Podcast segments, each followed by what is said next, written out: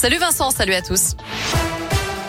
À la une, Karim Benzema sera-t-il le prochain Ballon d'Or? Le Lyonnais fait partie des 30 nominés pour la prestigieuse récompense. Il est en compétition notamment avec deux autres joueurs français, N'Golo Kanté et Kylian Mbappé, mais aussi des habitués, Lionel Messi et Cristiano Ronaldo.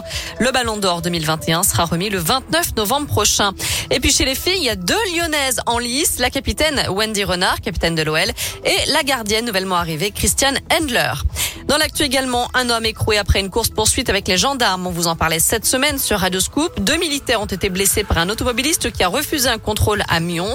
Il a pris la fuite avec son passager. Leur course s'est poursuivie jusqu'à Villeurbanne. Au passage, plusieurs véhicules de gendarmerie, de police et de civils ont été accrochés. Finalement, une seule personne avait été interpellée. Elle vient d'être écrouée d'après le progrès. L'autre est toujours en fuite.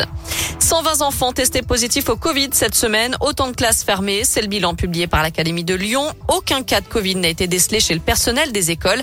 Presque 17 000 tests salivaires ont été réalisés. Pas question de bloquer l'accès aux sites pornographiques. En France, la justice a rejeté aujourd'hui la demande des associations de protection de l'enfance qui dénoncent des accès beaucoup trop simples pour les mineurs. De son côté, le gouvernement vient de publier un décret laissant au CSA la possibilité de fermer les sites porno qui ne vérifient pas l'âge des internautes. Le prix Nobel de la paix décerné aujourd'hui à deux journalistes, la philippine Maria Ressa et le russe Dimitri Muratov pour leur combat pour la liberté d'expression dans leurs pays respectifs. Vous rêvez de jouer aux voyageurs sans vraiment partir en voyage? Eh bien, l'aéroport de Genève a besoin de vous. Un nouveau bâtiment dédié au vol long courrier ouvrira au public en fin d'année. Mais avant cela, bien sûr, l'aéroport souhaite faire des tests d'expérience passager. Autrement dit, Vincent, vous endossez le rôle d'un voyageur. Vous marchez pendant des kilomètres dans l'aéroport. Vous présentez votre petite carte d'embarquement. Vous vous installez en salle d'embarquement.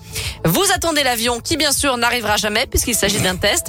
1000 volontaires sont recherchés pour les jeudis 11 novembre et 2 décembre. Attention, c'est uniquement sur Merci beaucoup Naomi.